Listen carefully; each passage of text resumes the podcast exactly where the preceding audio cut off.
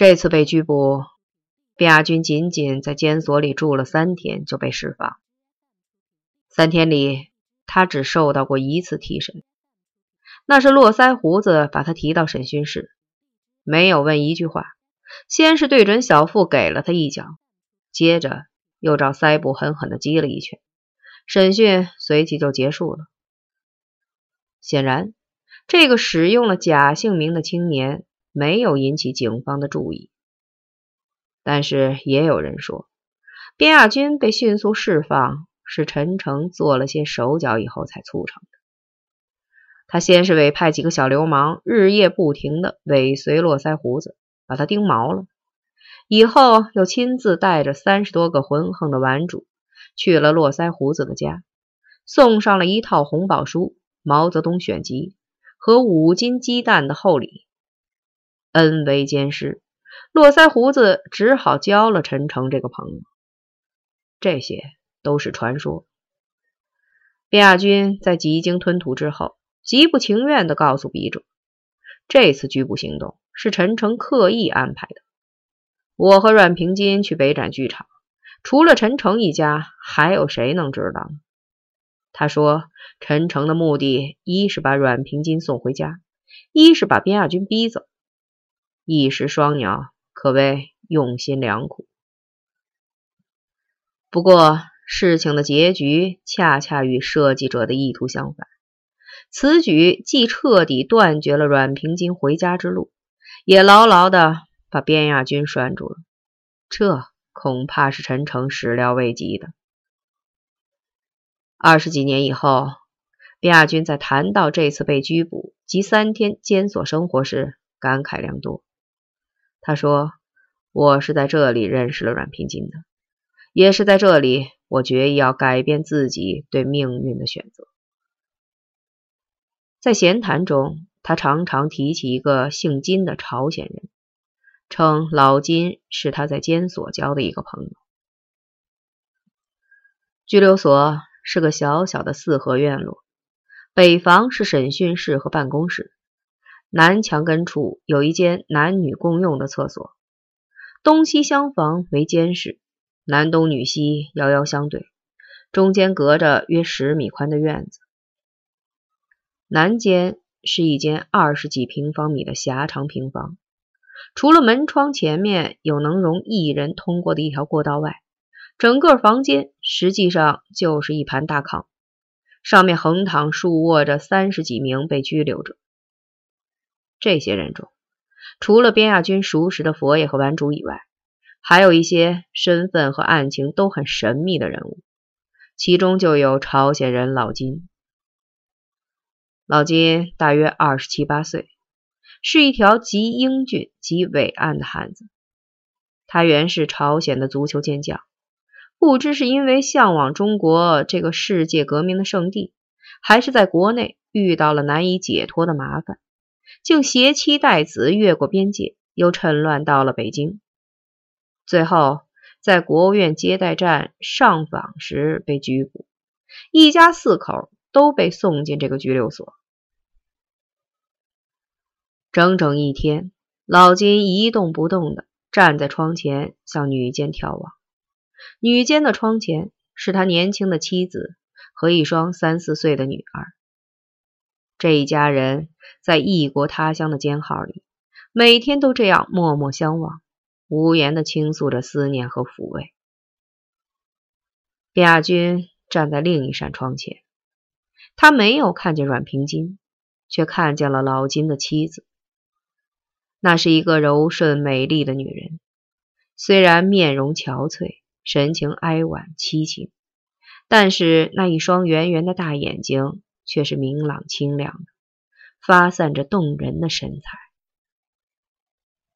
下午，在太阳快要落山的时候，老金突然变得非常焦灼痛苦。他离开窗子，在狭窄的过道里狂躁的来回奔走，然后又猛地扑到窗子前，双手抓住窗子的铁条。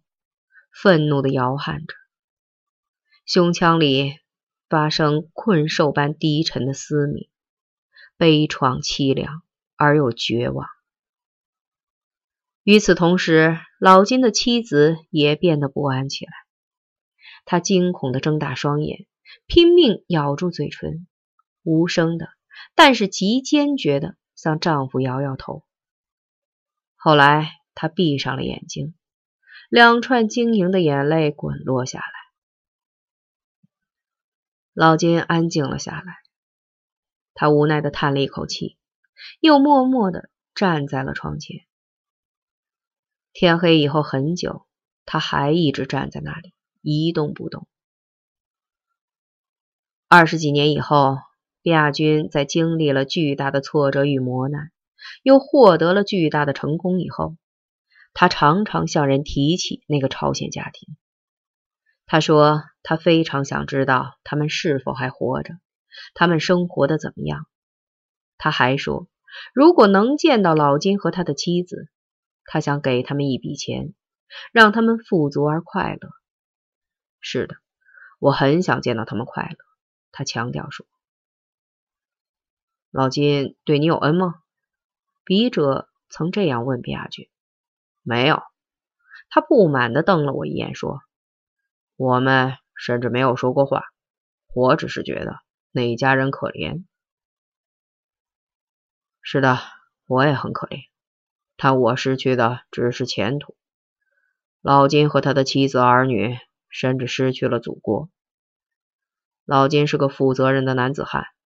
当他发现由于自己的错误而使娇妻弱子走上了一条祸福难料、极可能是凶多吉少的绝路时，当他们被铁窗隔绝开，无法相互抚慰和扶助时，老金的内心里。一定有着难以抑制的痛悔和愁苦，他们只有听命于天了，而我却仍有一线生机。只要不被判处死刑，我还可以走自己的路。你就是从那时起下决心要痛改前非、改邪归正的吗？我问卞亚军。狗屁！你编也无非可改，只不过以前玩的不好。以后玩的好一些就是。不过，卞亚军从监所出来以后，就放弃了出走港澳的计划。那天上午，老金的妻子注意到了卞亚军，他先是好奇的看着他，随后他忽然张大了眼睛，眉梢微微上扬，无声的问：“您到找人？”卞亚军轻轻的点点头。朝鲜女人慌张的离开了窗口。不一会儿，阮平金出现在窗前，在卞亚军的身后，老金重重的拍了拍他的肩膀，微笑着离开窗子，躺到炕上去了。短短的两天时间，阮平金已经变得憔悴不堪了。他眼圈乌黑，眼窝深陷。两道疏淡秀气的眉毛紧锁着，肩颈使她从一个小女孩一步跨入了女人的行列。见到卞亚军，阮平金想笑一下，但却掉下了两串泪珠。他懊恼的抽抽鼻子，强忍着，终于还是没有笑出来。他们默默的对视着，开始了心对心的交谈。喂，平吉。你好吗？好，你呢？我也好。伤口还疼吗？不，一点都不疼了。那干什么咧嘴啊？逗你玩呢。平吉，他们审问过你吗？没有。平吉，你在想什么？我想想好吃的东西。你呢？我想想你。坏蛋，对不起，平金，别生气。后来，阮平金又无声的叙述了一件事情。这一次，卞亚军冥思苦想之后，仍不得要领。阮平金先是用手指了指监所办公室，然后又把两手张开，比划出一件物体。他想告诉我什么呢？卞亚军百思不得其解。只得茫然的点点头。对面，阮平金笑了，在这轻轻的一笑中，卞亚军忽然觉得自己已经捕捉到了什么，那是羞惭中的无奈，是无奈中的解脱，是解脱后的愤怒。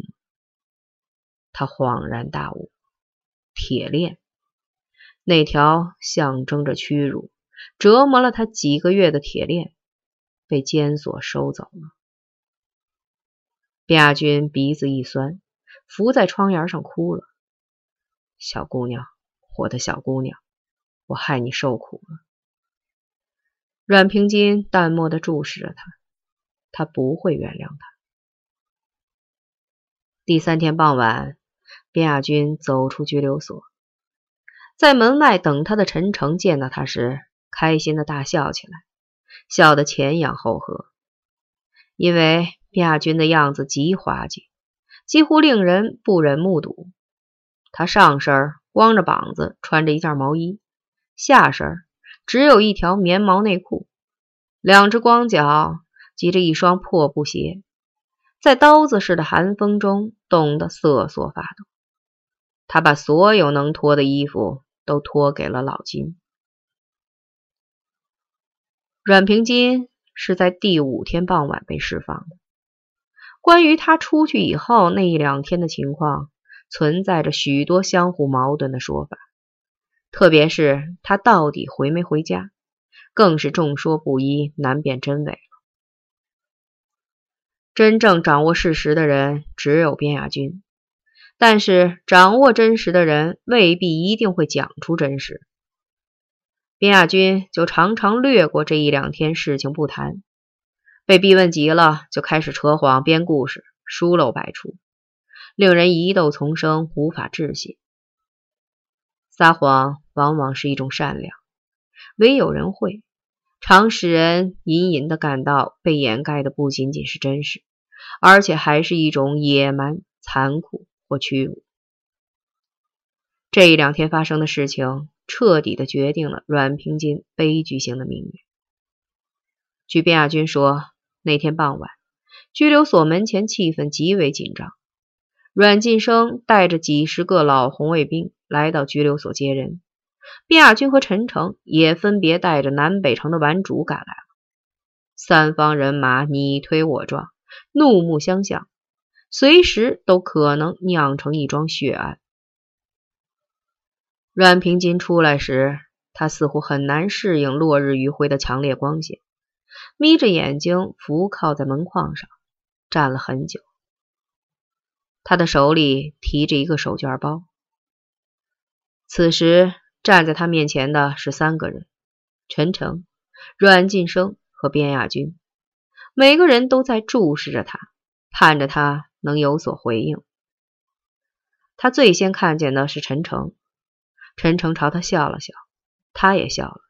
羞怯、友好而又无奈的笑了。他似乎还想说些什么，嘴唇动了动，但是什么声音也没有发出来。鼻翼抽动了两下，终于没有能忍住内心的委屈，无声的哭了。